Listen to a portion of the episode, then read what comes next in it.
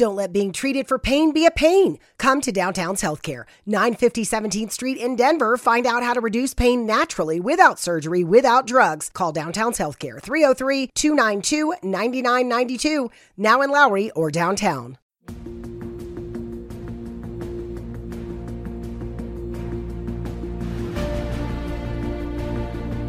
Hola, ¿qué tal? ¿Cómo estás? Te doy la bienvenida a Sin Límites, un espacio donde siempre hay algo que decir y que contar.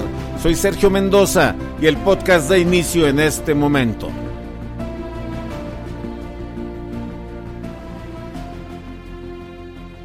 Hace un rato veía un documental y, y escuchaba al expresidente de Uruguay, José Mujica, usar esta expresión y me llama mucho mi atención cuando no todo lo malo es malo, o sea, hay veces hay cosas malas que son buenas y en ocasiones hay cosas buenas. Esta paradoja o esta expresión paradójica que usa el presidente Mujica tiene un sentido muy profundo, bastante profundo. Me lleva a la reflexión y a meditar en, en cómo contradicciones de ese tipo son tan importantes de entender y analizarse desde un contexto bien profundo. Y, eso nos lleva a, a, una meditación que pareciera que estás en un vacío en donde, en donde en donde, en donde se siente como que no se dijo nada o como que se compartió una, una locura. Pero vamos a, a decirlo de esta manera. En la historia, para lograr la libertad de los pueblos, para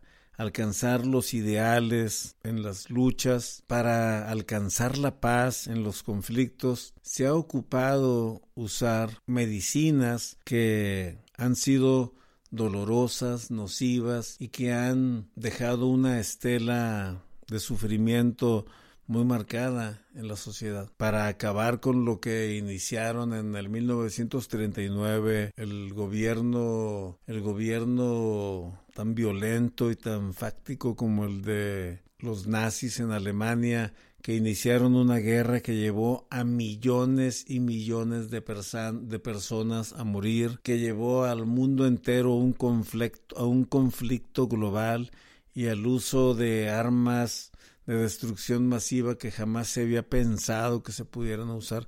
Para poder terminar con ese movimiento maligno, se ocupó la violencia, se ocupó atacarlos, se ocupó eliminarlos, se ocupó llevarlos a cortes internacionales a los culpables y enjuiciarlos y quitarles la vida. Y no podemos sentirnos contentos de que a alguien se le esté quitando la vida por ningún motivo y por ninguna circunstancia. Más, sin embargo, el mal se atacó con el mal y a través de una acción violenta y negativa se trajo justicia. A eso es a lo que me refiero. Cómo desde el plano espiritual, para evitar la destrucción del hombre, Dios mismo envía a su Hijo único, a Jesucristo, para Él quitar el pecado de nosotros a, cuestas de que nosotros los seres humanos lo hagamos sufrir y le quitemos la vida. ¿Cómo se evita un mal y y se provoca otro, otro mal. Hay tantas cosas que como ser humano a mí me toca pensar y tratar de entender y encontrarles un significado responsable, pero por más que uno piensa o uno escucha o uno pregunta, no encuentra. Es en ocasiones incongruente el ver que la realidad acompañada de de institucionalidad es más mala que buena. Es ver que la realidad acompañada de la ley se presta para destruir para matar, para dividir, para despojar. Es tan interesante ver cómo un sistema tan perfecto como el capitalismo en los Estados Unidos tiene organizada como corona de su ideología, el negocio bancario, el negocio de las instituciones financieras que hacen dinero con el dinero que ha generado el trabajador. Fíjate qué interesante, ni siquiera ellos generaron el dinero, usan el dinero de alguien que trabajó una jornada para ellos ganar dinero a costillas del esfuerzo de alguien más. Pero lo vemos como algo bueno, como algo que está bien, como algo que es necesario, porque de esa manera no lo han vendido. La libertad de elegir entre la vida o la muerte, entre el bien y el mal, nos lo plantean de una manera tal en que nosotros compremos la idea de que tenemos el derecho de tomar decisiones a favor o en contra de la vida de un tercero. Y eso es completamente inmoral. Un día estaba en una conferencia, en una exposición acerca de un tema, y salió la plática acerca de las de las células madres y de lo importante que es la investigación y los resultados que se han obtenido acerca de esas investigaciones. Y en la plática el doctor que se encontraba exponiendo en esa conferencia dijo que si se extraían células madres de, de fetos, o sea, de bebés del vientre, o sea, que si se mataba bebés para extraer células madres, se podrían solucionar muchos problemas y muchas cuestiones, muchas enfermedades degenerativas. Y cuando preguntó a la gente quién estaba a favor de proyectos de ese tipo, la mayor parte de las personas que se encontraban en ese auditorio levantaron la mano en señal de aprobación. Al ver eso sentí una rabia, sentí un coraje dentro de mí de ver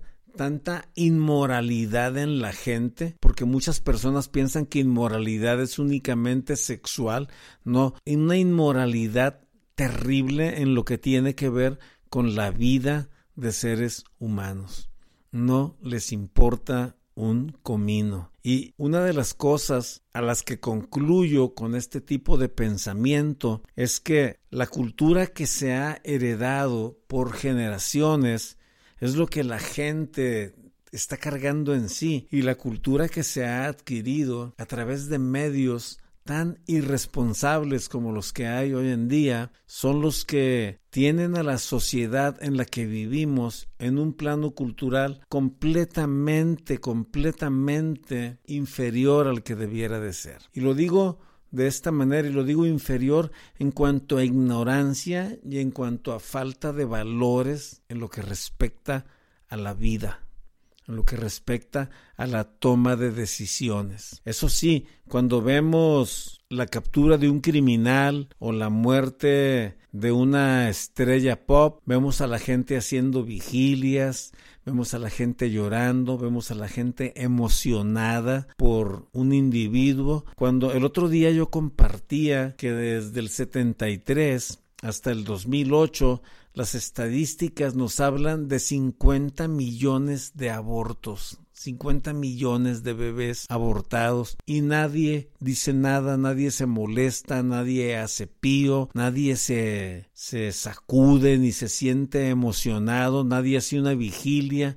A nadie le importa porque nos han vendido la idea barata, la idea vacía de que yo tengo derecho sobre mi cuerpo y tengo derecho y tengo la libertad de elegir si la criatura que se, que se está formando en mi vientre la, con, la, le permito nacer o le quito la vida. Porque a mí se me olvidó cuidarme, se me olvidó tomar la decisión. ¿En qué momento el bien rebasa al mal y en dónde hacer algo malo, como infringir la ley y no permitir que alguien aborte? ¿En qué momento dejamos de llamar las cosas por su nombre y permitimos que personas malévolas con intenciones completamente torcidas sean los que digan qué debemos de pensar y cómo debemos actuar. En qué momento les dimos el poder y les dimos a ellos la capacidad de decidir por nosotros. Otra de las cosas que escuchaba del presidente Mujica,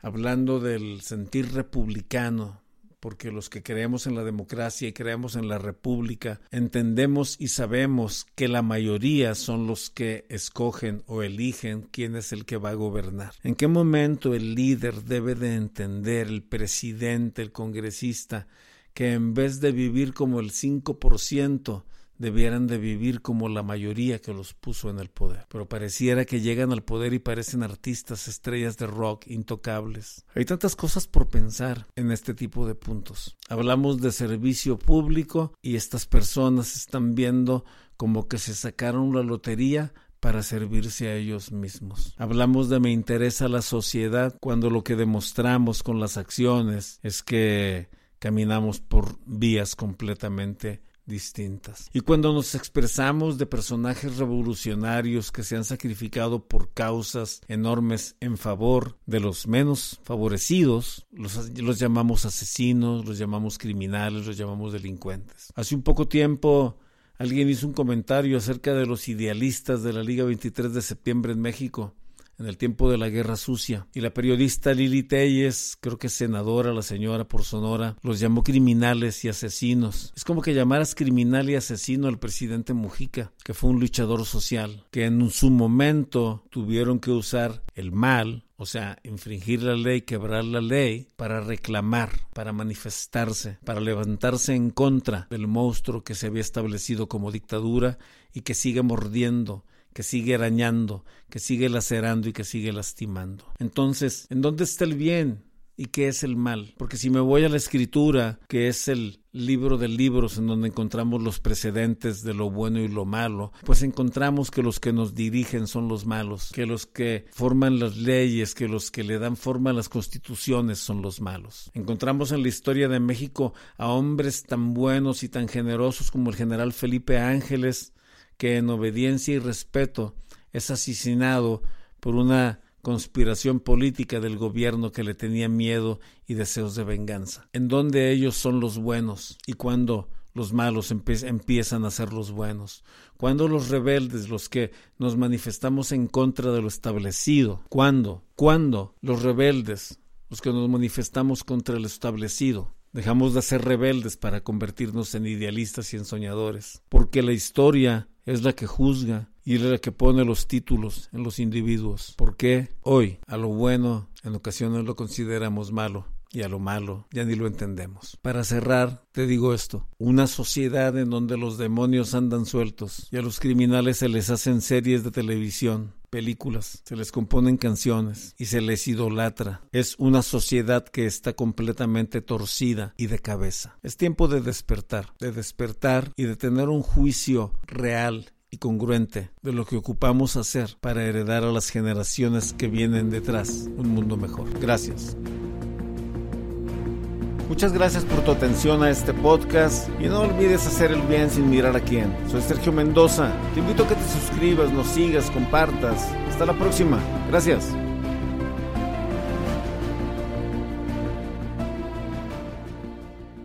En un mundo donde extraterrestres acechan a los humanos, dos soldados deben esconderse para sobrevivir sin su Old Spice.